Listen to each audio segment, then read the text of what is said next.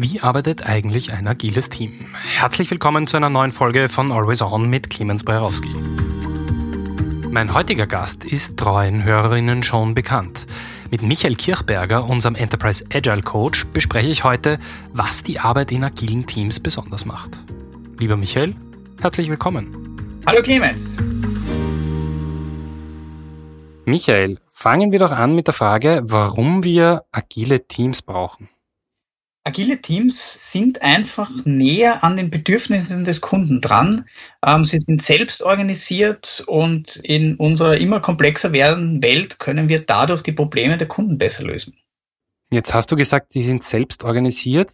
Wie wirkt sich dann denn das auf die Arbeit von diesen agilen Teams aus?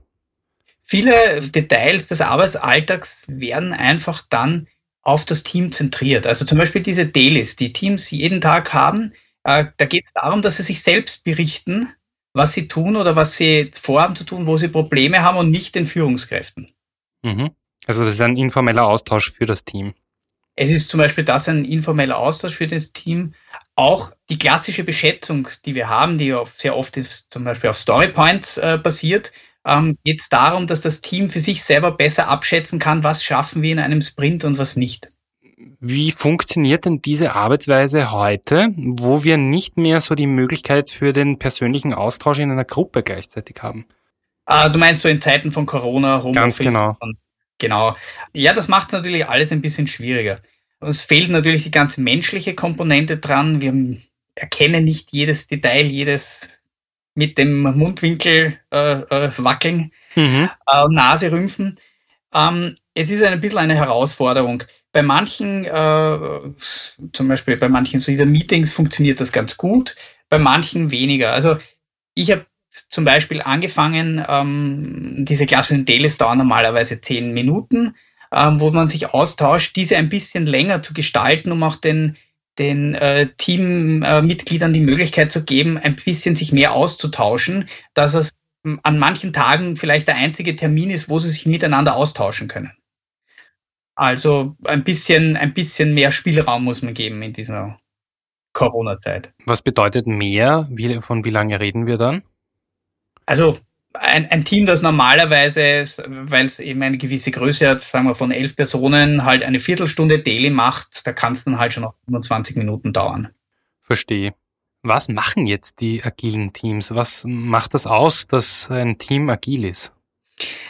Im Kern davon kann man es ganz gut, also es gibt schon aus der, von der Jahrtausendwende her ähm, die agilen Prinzipien, mhm. die im agilen Manifest festgehalten worden sind. Da steht schon sehr viel drinnen. Zum Beispiel, also dass die ausgelieferte Software ist das Maß aller Dinge in, in Wirklichkeit, mhm. äh, um den Fortschritt zu messen. Oder eben andere Dinge, dass direkte Kommunikation äh, face-to-face -face immer zu bevorzugen ist. Und wenn man sich diese zwölf Prinzipien anschaut, mhm. dann äh, kann man daran schon gut ableiten, ob das Team wirklich agil arbeitet. Und ähm, es geht sehr stark eben darum, sehr rasch auf Kundenbedürfnisse eingehen zu können und den Overhead zu reduzieren. Also sehr viele Entscheidungen in dem Team auch zu belassen. Und wie wirkt sich das jetzt auf die tägliche, auf das tägliche Arbeiten und auf die Tätigkeit ähm, der Teams aus, dass diese flexible Einstellung möglich ist? Wir haben, das kommt je nachdem, es gibt eben Frameworks, die manche dieser agilen Arbeitsweisen unterstützen, wie zum Beispiel Scrum, ähm, wo wir wesentlich weniger direkte Führung haben.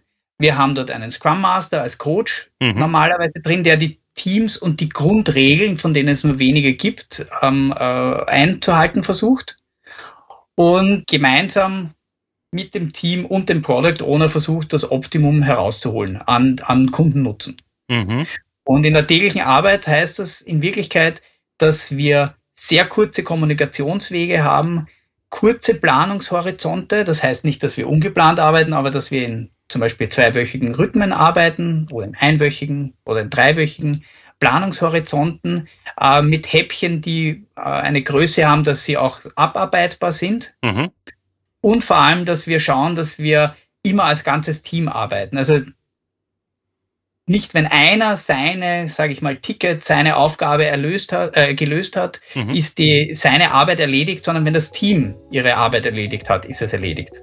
Es ist wie bei einer Sportmannschaft. Man gewinnt und verliert als Team. Michael hat es eingangs schon angesprochen. Das oberste Ziel von agilen Teams ist es, den Kundennutzen zu maximieren. Aber wer legt eigentlich fest, was der größtmögliche Kundennutzen ist? Also im Normalfall der Kunde, hoffentlich. Die Herausforderung dabei ist, dass der Kunde oft selbst nicht weiß, welches Problem genau gelöst werden muss und oft schon mit einer speziellen Lösungsvorstellung kommt, die er sich wünscht. An dieser Stelle kommt eine wichtige Rolle ins Spiel, der Product Owner. Der Product Owner ist dafür da, mit dem Kunden sein eigentliches Problem herauszuarbeiten. Mhm. Und ähm, das Team ist dann dafür da, gemeinsam mit dem Product Owner an dieser Lösung zu arbeiten und mhm. auch diese Lösung dem Kunden dann zu präsentieren. Also das ist nicht Aufgabe des Product Owners, sondern Aufgabe des Teams, dem Kunden das zu präsentieren. Jetzt ist es so, wir haben eine ganze Reihe von agilen Teams in der Apatec. Ab wann ist denn ein Team ein agiles Team und wie sind unsere Teams aufgebaut? Wir haben sehr viele unterschiedliche Größen. Wir haben äh, Teams, die zum Teil nur aus drei, drei Entwickler bestehen. Äh, wir haben aber auch Teams, die in einer Größe sind, wo wir schon in, mit den Product Ownern in Richtung 12, 13 Personen gehen. Mhm. Und wir haben Teams, die fokussiert auf einem Kundenprodukt arbeiten können und welche, die viele Kundenprodukte haben. Mhm. Und man muss immer ein bisschen unterscheiden. Also im, im ganz klassischen Sinn gibt es Komponenten- und Feature-Teams. Also Sachen, die ein Endprodukt herstellen, also äh, Teams, die ein Endprodukt herstellen und äh, Teams, die irgendeine Komponente liefern. Wir haben eher Feature-Teams. Wir versuchen die Produkte zu gestalten. Also wenn wir zum Beispiel, wir haben eine Abteilung, die äh, im Kern eine, ein Team des E-Paper-Lösungen herstellt. Und da ist aus Kundensicht das eine Lösung. Für den Kunden ist es nicht relevant, dass da im Hintergrund ein, eine iOS-App wer anderer programmieren muss als eine Android-App, weil mhm. der kauft im Prinzip das ganze Paket. Genau. Samt dem Server-Backend. Und äh, es geht halt immer darum, dass wir den, den, diesen gesamten Kundennutzen liefern und dem Kunden quasi das Produkt so zur Verfügung stellen und nicht nur einzelne Teile davon. Weil nur mit einer iOS-App wäre vielleicht nicht glücklich. Du hast vorher die Teamgröße angesprochen und hast gesagt, wir haben Teams, da sind drei Leute drinnen und dann gibt es welche, da sind zwölf Leute drinnen. Was passiert in so einem Team, wenn ich diese Rahmenbedingungen da so verändere und so eine Bandbreite habe von drei bis zwölf? Was ist in einem Drei-Personen-Team anders als in einem Zwölf-Personen-Team?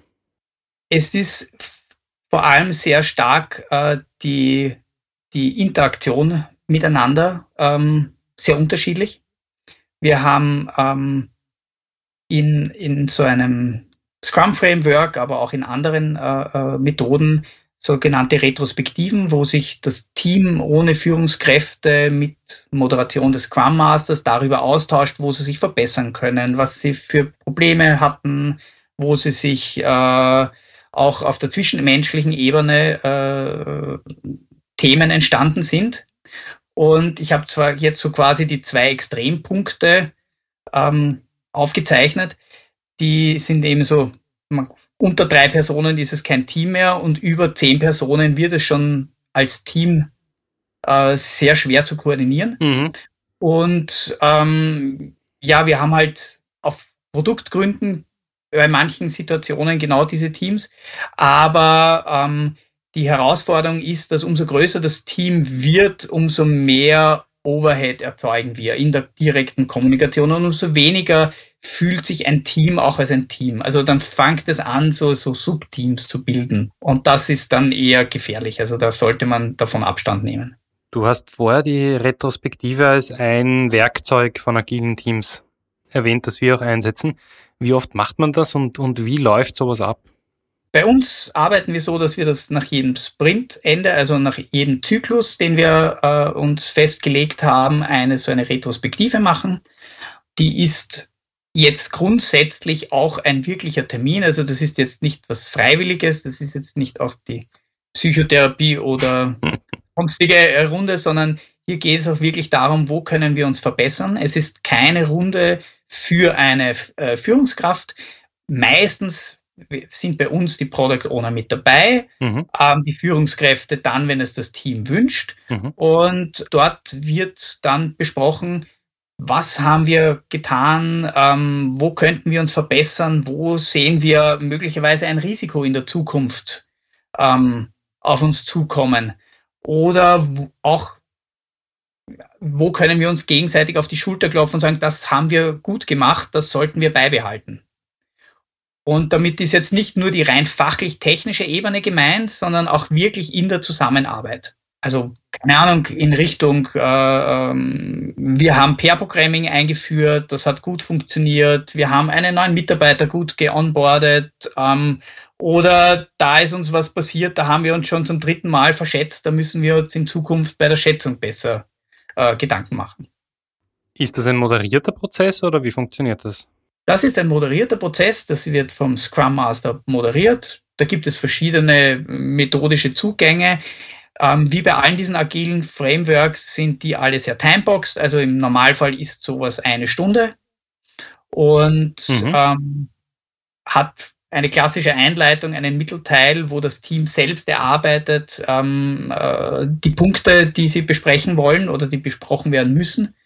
Und ähm, ja, ein Ergebnis, das man dann auch im Idealfall in der nächsten Retro oder halt, wann es möglich ist, manche sagen am längeren Horizont, auch dann wieder reflektiert, ob es da eine Veränderung gegeben hat.